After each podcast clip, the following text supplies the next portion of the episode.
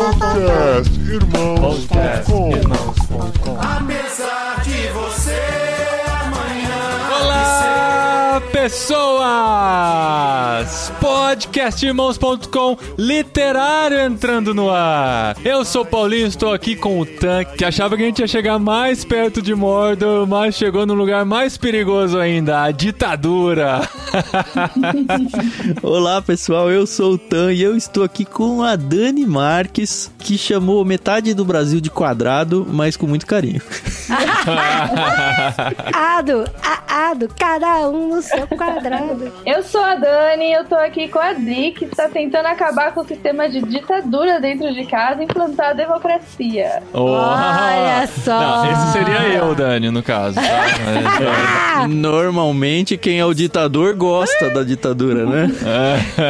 E puxando esse gancho, então, eu sou a Adriana e estou aqui com o Paulinho, que é o nosso ditador. É, aqui tem que ser do meu jeito. Ai, tem que ai, pintar ai, com a minha não Porque eu vou apresentar o Tan. É, não, eu, eu queria apresentar você, mas eu você. ia apresentar o Tan. Vocês viram quem é? Vocês viram quem é a ditadura aqui, Ah, né? é. Porque a- no pré aqui eu tava falando, vou apresentar a Adri, Adri, eu de novo, apresentar eu de novo. Aí assim, tive Não, que mas mudar. isso não foi a ditadura, foi a democracia. A gente Isso aí conversou foi a num revolução, né? Isso foi a É. revolução. Houve uma revolução. Olha só, gente, literário diferente, especial, por que não? Né? A gente explicou no episódio anterior que hoje era pra ser a primeira parte do segundo livro do Senhor dos Anéis, mas a gente mudou os planos pra ter mais tempo pra ler. A gente não queria ler correndo e ao mesmo tempo ficamos sabendo do novo livro que a Dani Marques está lançando e agora sim nós temos a nossa autora com a gente pra falar do tema do novo livro. Olha isso, mais um podcast literário com autor vivo. com o autor vivo podendo falar Ainda- sobre o livro. É, eu ainda estou neste mundo. Até o momento dessa gravação. É, pelo menos até a gravação. E esse é um diferente porque a gente não falou antes qual seria o livro, mesmo porque ele ainda não foi lançado. Ele vai ser lançado na próxima terça-feira, dia 12 de outubro, Dia das Crianças, Dia das o novo Nossa, livro infantil da Dani Marques. próxima terça já é dia das crianças? É, da próxima terça de quando o presente. programa vai É, entrar no então, ar, né? A gente vai pedir o nosso presente da China, tem que ver se vai chegar tempo. Mas olha só, gente, esse livro da Dani é tão fofo e ele foi escrito pra criança, mas ele dói tanto no coração da gente. Dos adultos, é. Doeu, Dani. Doeu, Dri. Eu vou te dar um abraço. Eu fiquei triste quando terminei o livro. Como tá escrito em algum canto do livro, não é só pra gente pequena, é pra gente média e grande também, né? E a gente vai Exato. falar sobre esse tema aqui no literário especial desse mês.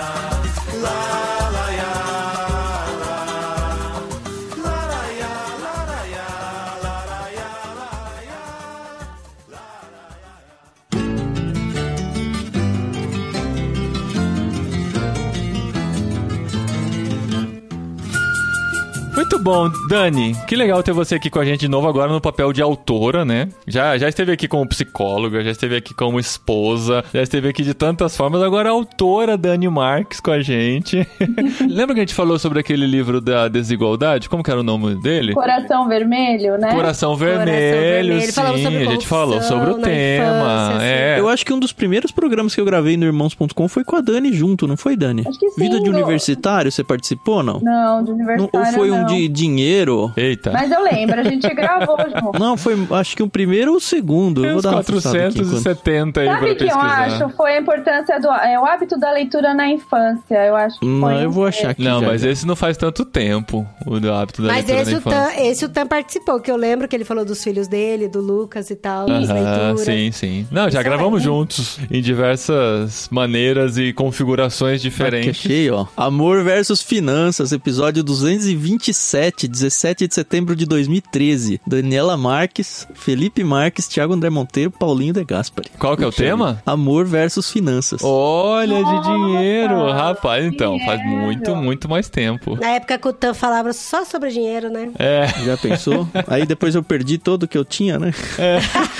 Vim trabalhar com livros, né, Dani? Que a gente ganha muito dinheiro com livros, é, né? Foi pro ramo literário, né? Você largou as finanças, ficou só com amor, né? Exato. mas Dani, uma caixa chamada ditadura. Dita, Dita- traço dura. Não, vamos colocar palavras nas bocas das pessoas. É, não, vai só entender, né? Quem quiser entender. É. A Dani, eu acho que a resposta é óbvia, né? Mas assim, o que que gerou esse incômodo pra você escrever esse livro?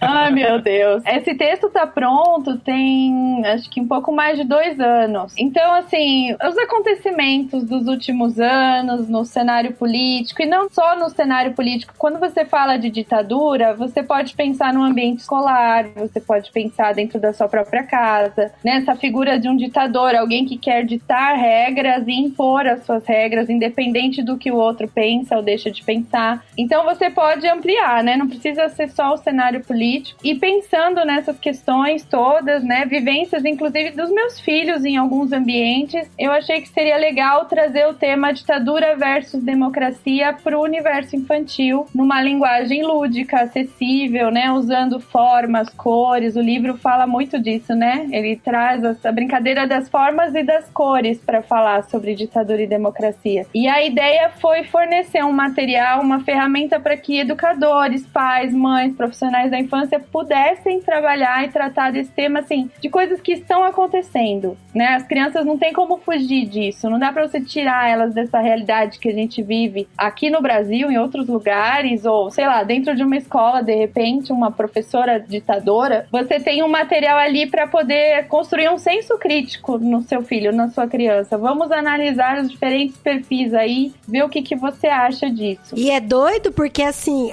a princípio, quando você olha a ditadura e a ditadura, principalmente quando ela tá nascendo, né? Muitas vezes não parece ser uma coisa ruim. E às vezes a pessoa acha até que pode ser algo muito bom. É confortável vai- às vezes, né? Que vai cortar caminho e tal. Eu lembro por causa de Star Wars. Eu lembro quando a gente tava assistindo episódio 1, 2 e 3. E o episódio 1, 2 e 3, ele conta muito como foi o nascimento de o Darth Vader. E o Darth Vader é um ditador. Ele o Palpatine é todo um ditador. E aí eu lembro que tem uma discussão dele com a Padmé Amidala, que era, tipo, namorada dele, falando assim...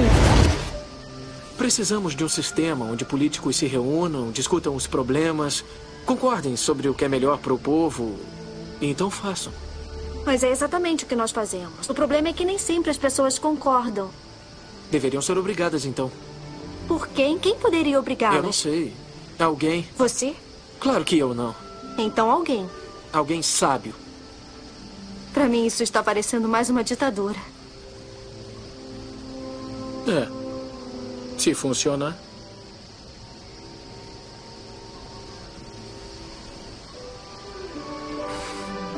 Você está brincando comigo. Não, brincar com uma senadora nunca.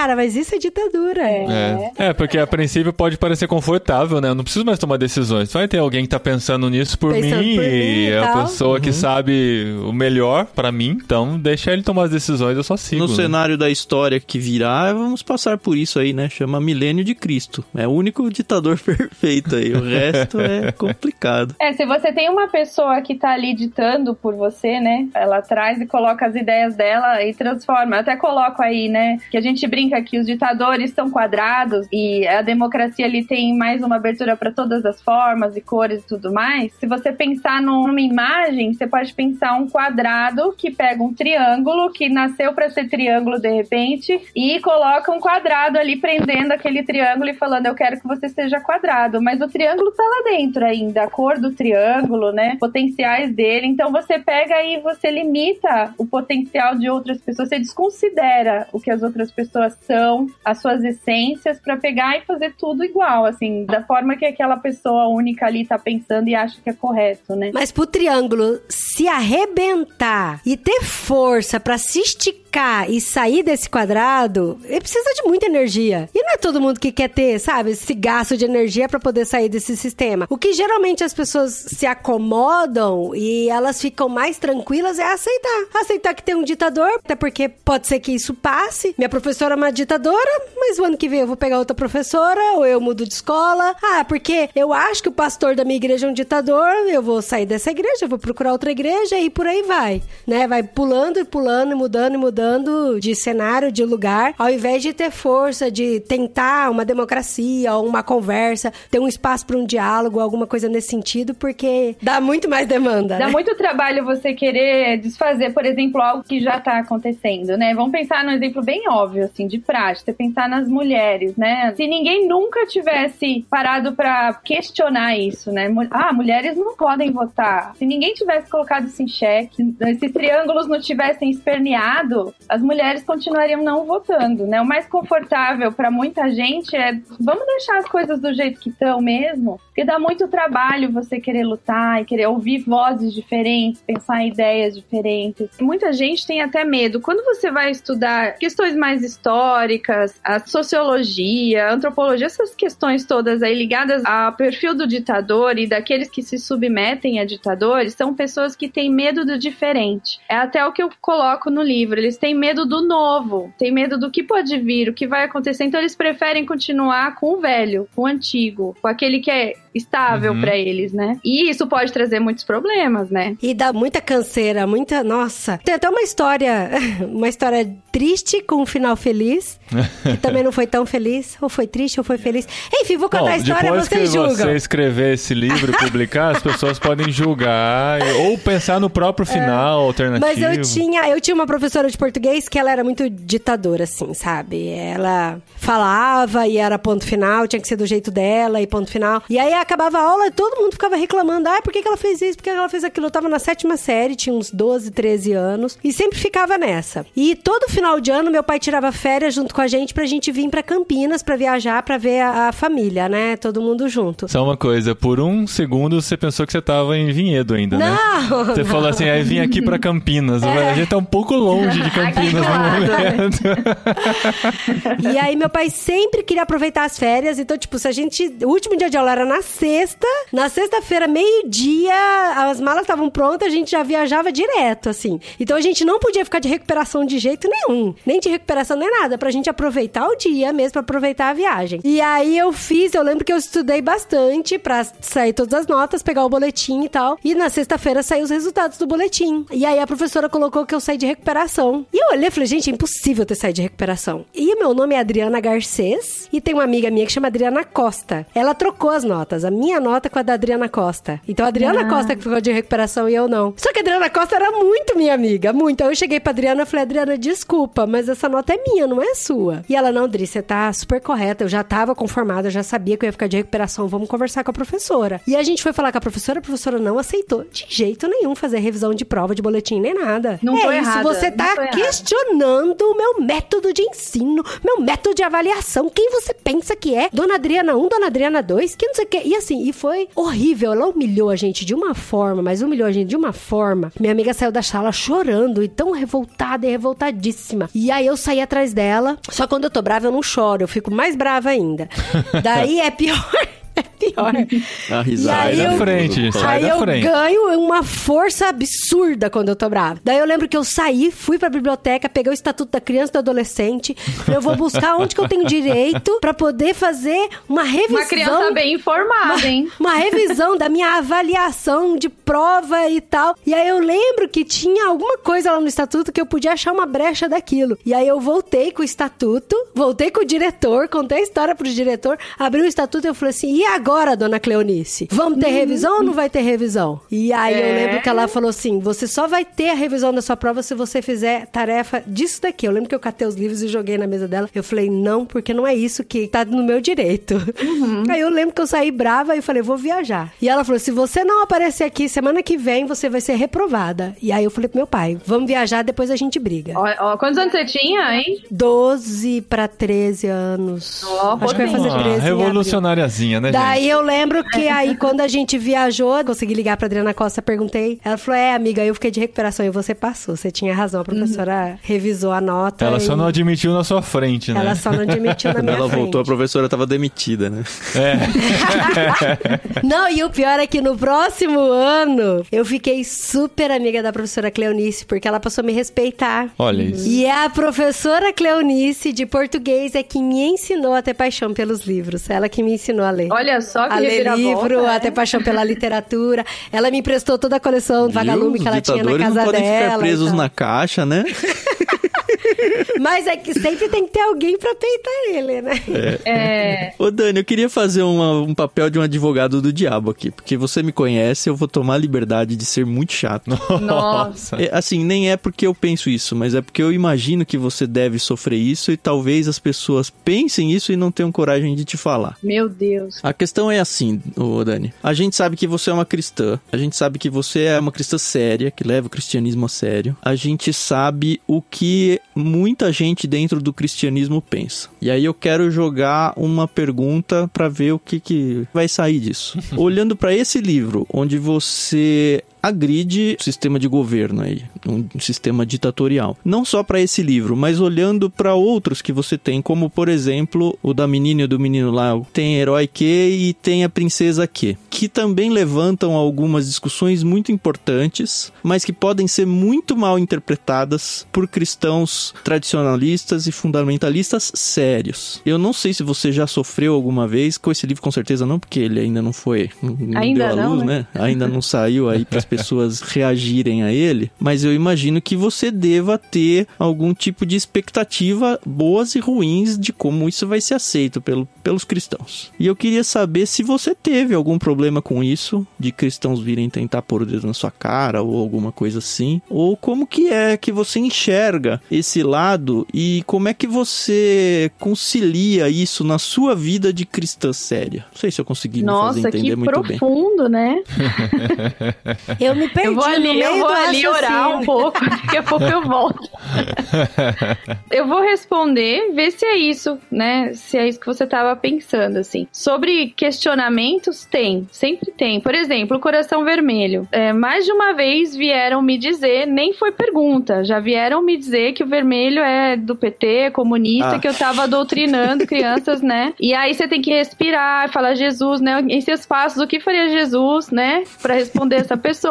Aí você lembra essa pessoa que, por exemplo, eu me inspirei na cor do sangue, na cor da vida, naquilo que representa a vida. E eu expliquei isso pra E pessoa. na cor que é o É coração, né? Humano, Na cor verdade. que é o coração, vermelho, o sangue vermelho, né? Aí eu questionei, nossa, o que te levou a pensar que poderia ser o PT, né? Perguntei pra pessoa. E aí, neste caso, assim, depende muito do olhar da pessoa pra aquilo, né? Da perspectiva dela. O Tem Princesa e o Tem Herói, por exemplo, eh, já tiveram questões assim. Você tá incentivando, por exemplo, meninos a serem gays. É, então, olha, eu acho que é meio por aí que deve chegar mesmo as, as questões pra você. Porque você fala, imagina como uma cristã séria vai defender que menino faz coisa de menina, Mas, menina faz gente coisa de menino. céu, a pessoa Ah, lê o mas Dri, a igual gente sabe, tirar a catota Isso que eu ia nariz, falar, né? é o- os óculos que a pessoa tá usando É. pra ler o livro, Uhum. é, né? Porque assim, o Tem Herói que eu apresento os diferentes perfis de menino. O menino que curte dança, que curte arte, o que curte futebol, o que curte Sim. espada,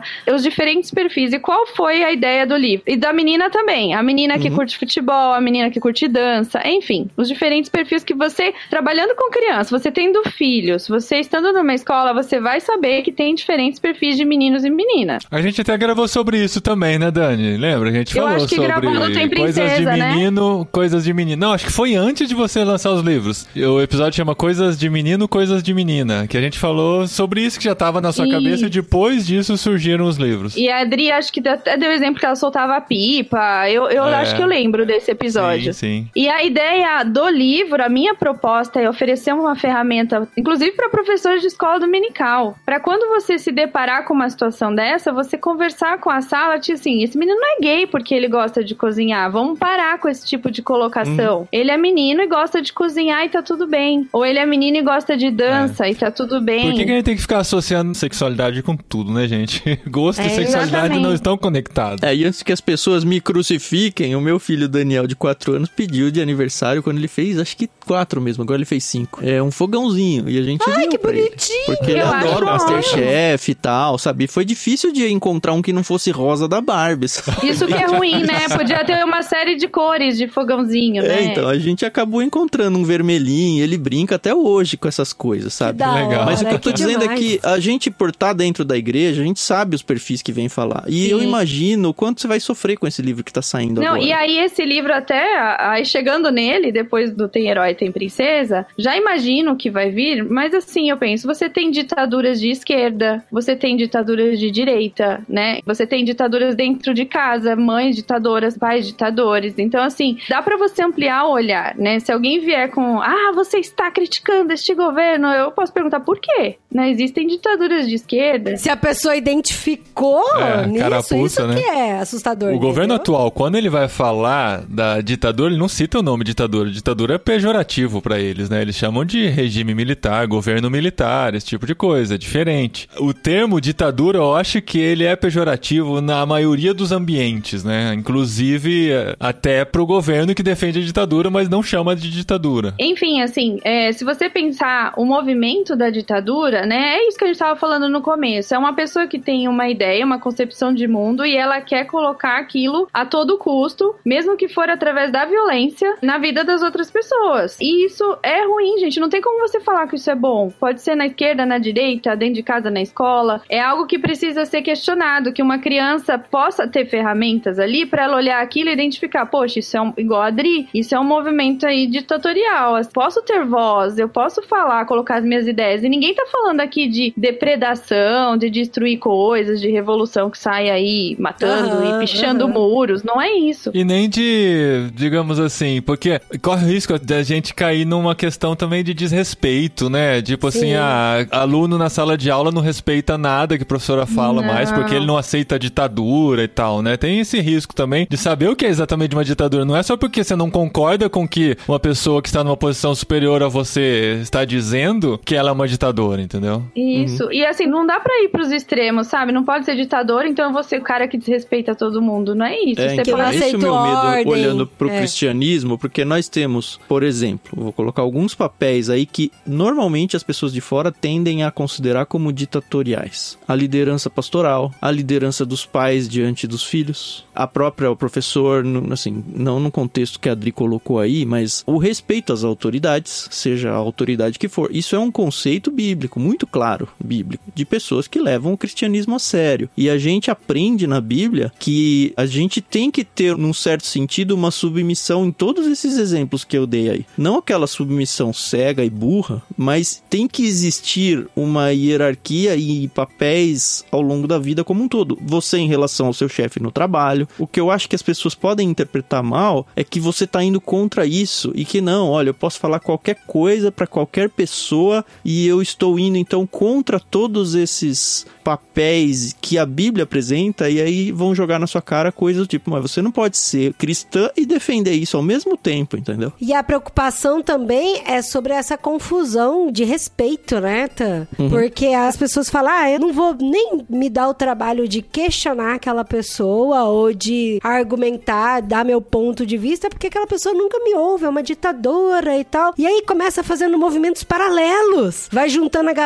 que é contra ou vai fazendo a rádio peão, sabe? Aquele sentimento de peão que sempre tem que detestar o líder, detestar o chefe e aglomerar por volta, por fora e fazer um movimento paralelo contra a liderança, usando isso de argumento. Ah, porque é um ditador e a gente não segue ditadura e tal, essas coisas. É a questão de você não ir para um outro extremo, né? A proposta do livro não é essa. Dá para uma pessoa pegar, né? O que o Tan tá falando. Uma pessoa pode ler o livro e já partir para esse pressuposto aí e enxergar dessa forma, assim como enxergaram o vermelho como comunismo. Sim. E assim, a ideia é você poder pensar a questão das autoridades. Vocês já devem ter ouvido falar a diferença entre autoridade e autoritarismo. Então, a, a crítica que o livro faz é o papel autoritário, autoritarismo, né? Um pai autoritário que, assim, você vai me obedecer a qualquer custo, você vai apanhar e ser violentado se não cumprir as regras e tudo mais, e não tem um diálogo nessa casa. Ninguém escuta essa criança, ninguém ouve o que ela sente, não há espaço para uma conversa. Por mais que muitas vezes a palavra do pai tenha que ser a final, ou de um professor, o espaço democrático ele dá voz para as pessoas. O que você está sentindo? O que você pensa? Vamos conversar com os que moram nessa casa, os que estudam nessa sala de aula. O autoritarismo, o ditador não vai abrir espaço para isso. E isso sim precisa ser questionado. A gente tem que dar espaço para as crianças falarem, não desrespeito, mas espaço de fala. Vamos ver o que você sente sobre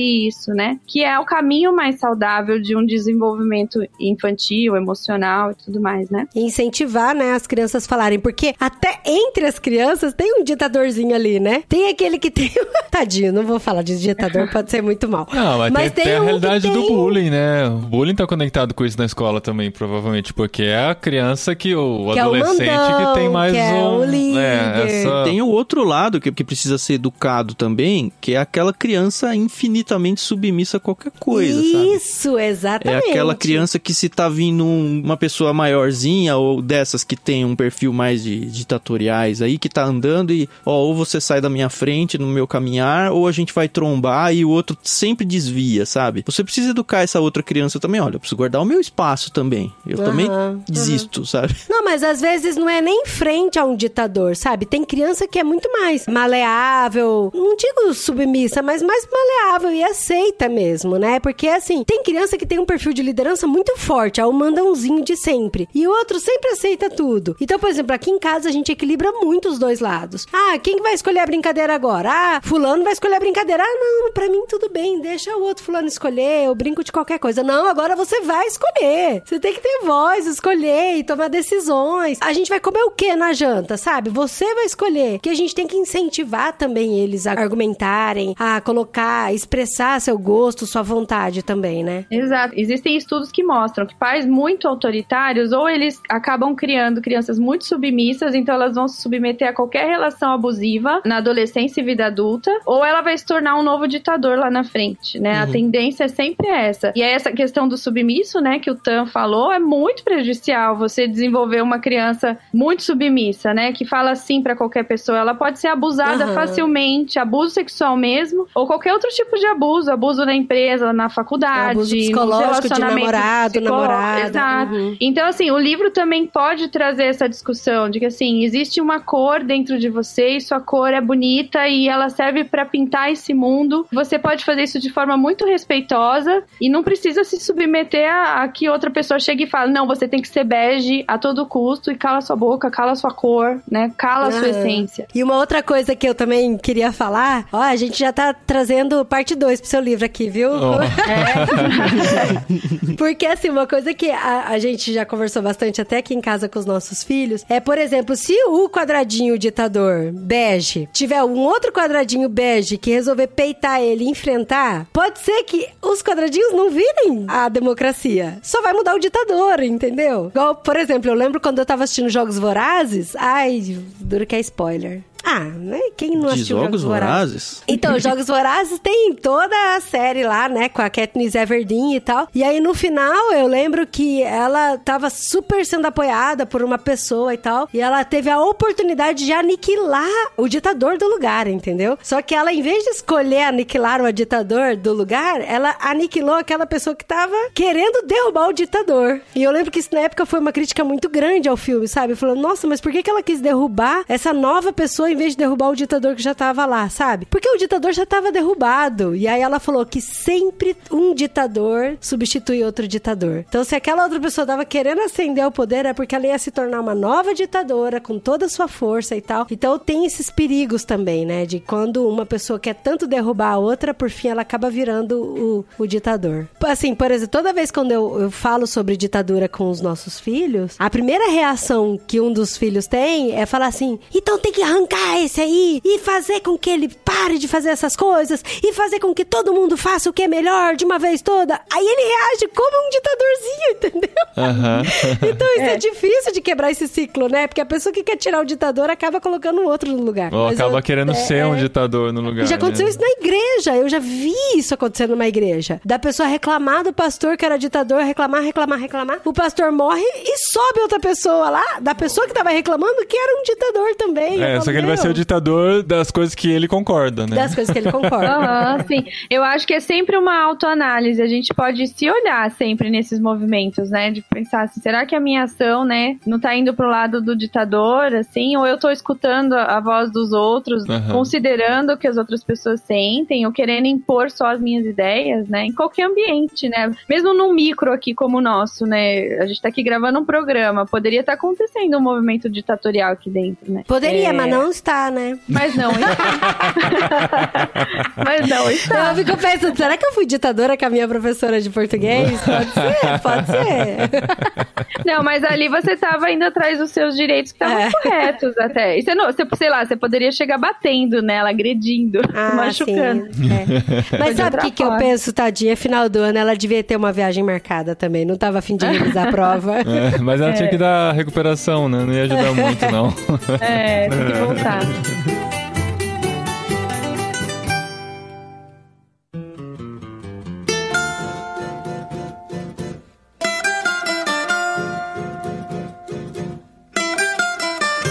Dani, explica um pouquinho do conceito do livro, da caixa e das formas, só pro pessoal que, né? É, é Todo verdade, mundo que ainda né? não viu o livro, além de nós aqui que já tivemos acesso a ele, Primeira exclusivo. mão, hein? Então, o livro fala de uma criança que tem uma caixa que fica fechada embaixo da cama e ela sempre ouve um barulho dentro dessa caixa, onde ela resolve abrir e ver o que tá acontecendo. E aí, quando ela abre, ela vê o movimento ali de, de formas e cores, né? Então, na parte de baixo da caixa tem os bloquinhos quadradinhos bege que representaria o movimento da ditadura. Tem um, um bloquinho lá que manda nos outros e que quer que a cor dele seja a cor dos outros e que a brincadeira dele seja a brincadeira dos outros. E tem alguns bloquinhos que se identificam com ele e vão pro lado dele. Por outro lado, tem ali umas formas, diferentes formas ali que a brincadeira de um é brincadeira de todos, que eles ouvem a voz dos outros, que cada um pinta a sua cor e que eles, se precisam, eles conversam e votam numa decisão. E tem todo um movimento ali que representaria a democracia. E no fim, o, o livro fala que o barulho que ele escutava era o movimento da democracia querendo sair de dentro da caixa, que ele não estava aguentando ficar preso ali. Esse livro eu acho que muito mais do que ganhar um espaço em casa, que óbvio tem todos os seus benefícios, seria muito legal ver escolas usando ele como paradidático aí e trazendo o assunto à tona. O que eu tenho um pouco de receio é porque a gente sabe que as escolas normalmente o professor vai puxar para esquerda ou para direita, né? E não precisa puxar nem para esquerda ou para direita. É como a Dani falou, tem ditaduras dos dois lados. O que deveria ser discutido de uma maneira neutra, no ambiente escolar pelo menos, é o conceito da coisa. Ia ser tão bonito se realmente isso acontecesse, E né? Dani? alguém deu exemplo, acho que foi a Adri falou do bullying, o Paulinho.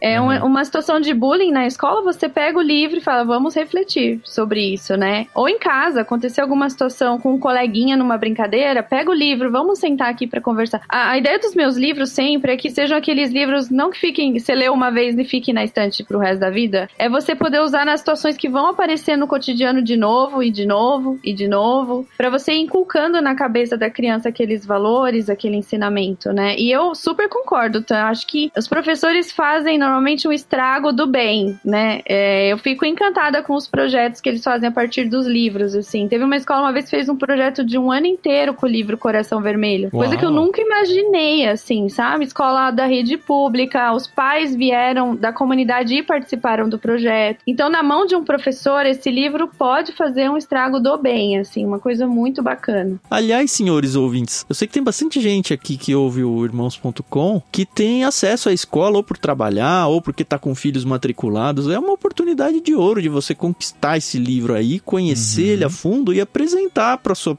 Você tem reunião de pais toda hora aí, né? Apresentar para os professores dos seus filhos. Se você tem algum parente que trabalha em escola, tenta fazer esse caminho aí, essa ponte vai acontecer muito mais facilmente através de vocês do que simplesmente um podcast no ar aqui. Agora a gente precisa desse livro em espanhol, né, É. Dani? Pra eu apresentar aqui pro grupo de Ah, pais. fica a dica, né? Dica. Você sabe que o Vila 2020 tem a versão em espanhol, que foi o livro que eu escrevi durante a pandemia. Eu vou, eu vou ver se eu Não mando. sabia da Nossa, versão que espanhol, da não?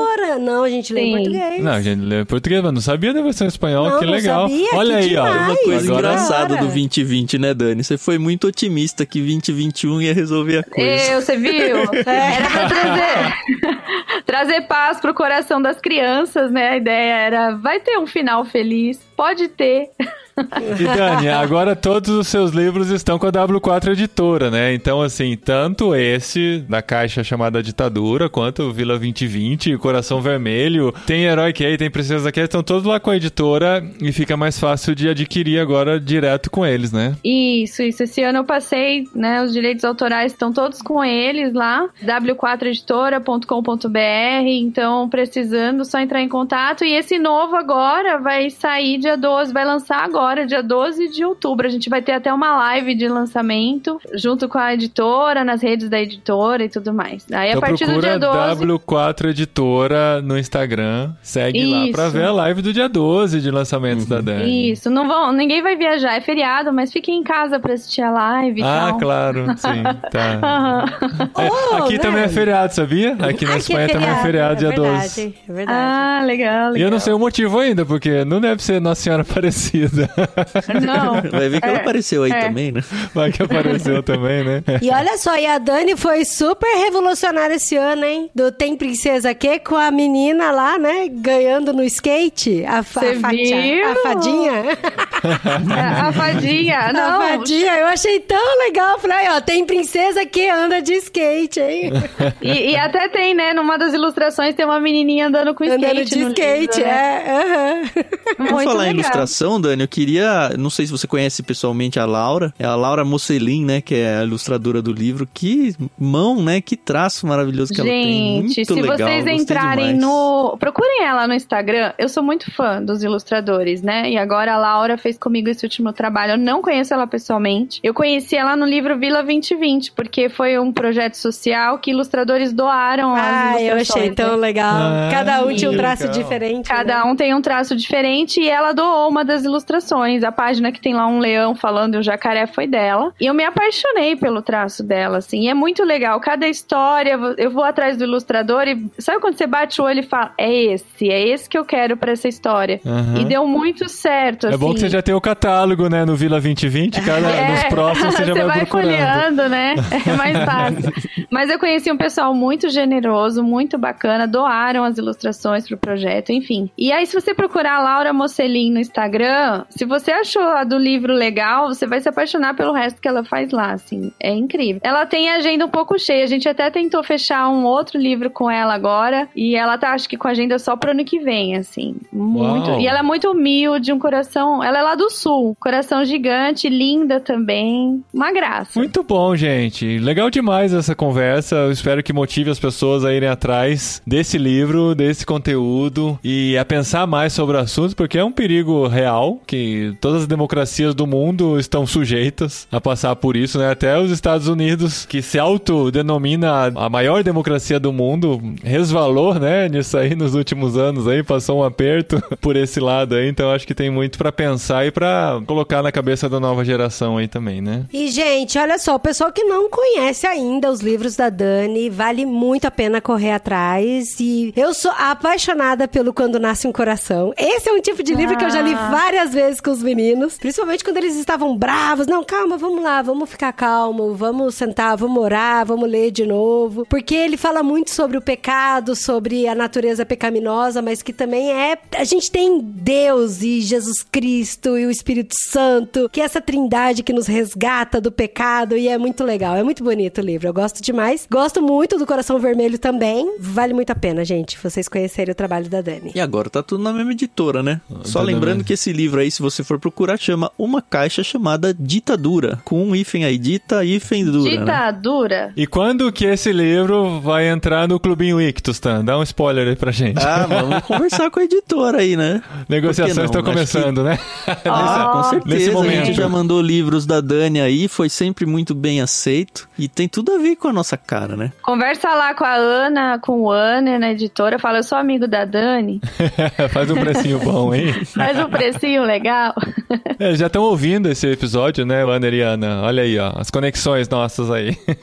Outra, conta pra gente então as novidades do mês do Clube Ictus. Ah, eu vou sair, que eu fico triste toda vez. A Adri fica brava quando a gente fala do Clube Ictus, é. que a gente não recebe mais. Não recebe Não mais. recebe mais, né, Adri? Nossa, tem que arrumar uma caixa postal aqui no Brasil que remete para você. Mas de fato, a gente ainda não tem envios para fora do Brasil. A gente não tem novidades, né? A novidade é que a gente terminou os Karamazov, acho que a gente já mencionou isso daí no, Tava terminando, no último né? episódio. No último. A gente terminou e a gente vai ler o Oração da Noite da Tish Warren, que deve começar agora em outubro. Ele deve começar agora, essa semana ainda, provavelmente no dia 7 de outubro. É, é o primeiro dia de leitura dele. A gente vai ter só um episódio por semana. Lá no Telegram tem o cronograma de leitura certinho e vai ser muito legal. Vai ser curtinho, é um mês mais ou menos. E ele vai vir depois no literário ainda, né? Então, no episódio passado, eu fiquei sabendo em primeira mão que eles leriam o Oração da Noite. E era um livro que eu queria muito fazer no literário. Aí acabou a gravação, a gente continuou conversando e falou: por que não fazer no literário também? Vocês acompanham o diário de leitura no Clube Ictus e depois a gente faz o literário com as nossas impressões de leitura. Por que não? Então leiam com o Clube Ictus pra depois fazer o literário com a gente também. Pode ser o último desse É ano. oficial? É oficial? Vamos fazer um literário dele? É- oficial. Então, é. então oficializa, Oficializa. Não, não tem data Ele ainda. Olha, olha quem é a assim. ditadora aqui. Não, eu só tô organizando os pensamentos, é diferente. Ah, ele Então, deve vir ditadura. depois do Senhor dos Anéis, né? Da primeira parte. Tem que falar, duas, gente, vamos ler a oração. Vamos ler a oração da noite. Eu só não sei se vai ser o último desse ano ou o primeiro do ano que vem, mas acompanhe a leitura junto com o Clube Ictus. Ouça os podcasts do Clube Ictus. Assinem os Clubes Ictus. os, os clubes Assinem de leitura os planos do do Clube Clube e usem o cupom de desconto Use o irmãos, né? Ah, irmãos. já desisti, Tanda, dessa 15%. vida. É, o pessoal assina, esquece, não adianta. 15% da primeira mensalidade. Só isso que eu falo pra vocês, vocês estão perdendo aí. Mas é isso aí, gente. E Dani, obrigado por participar com a gente. Então, você vai voltar em breve pra falar com a gente mais um pouco sobre outros temas que estão borbulhando por aí. E daqui a um mês a gente volta com mais um literário. E vamos continuar lendo, né, meu povo? Leitura na veia. É isso aí. O próximo já é o Senhor dos Anéis, né? Tan, taran, tan, tan, taran. É esse mesmo, tá? É esse mesmo.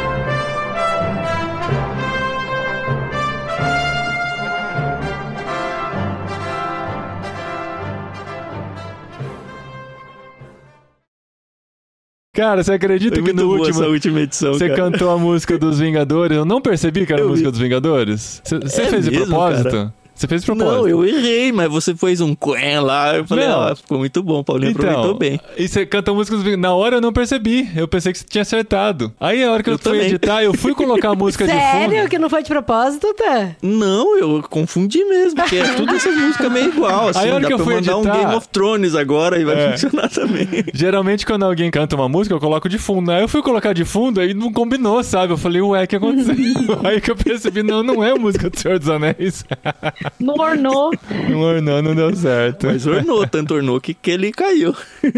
Não, mas foi legal. sem querer mesmo. Falando em Vingadores, ontem eu descobri uma coisa. Vocês assistiam os Goonies quando eram Sim. crianças? Opa, Assisti recentemente, mês passado, eu assisti com os meninos. Então, vocês sabiam que o irmão mais velho lá, adolescente, do É o menininho, Josh, é o é, Thanos? o Josh Brolin. É, é o Josh Brolin. É, Nossa, eu descobri isso ontem. Eu mó É queria contar pra todo mundo.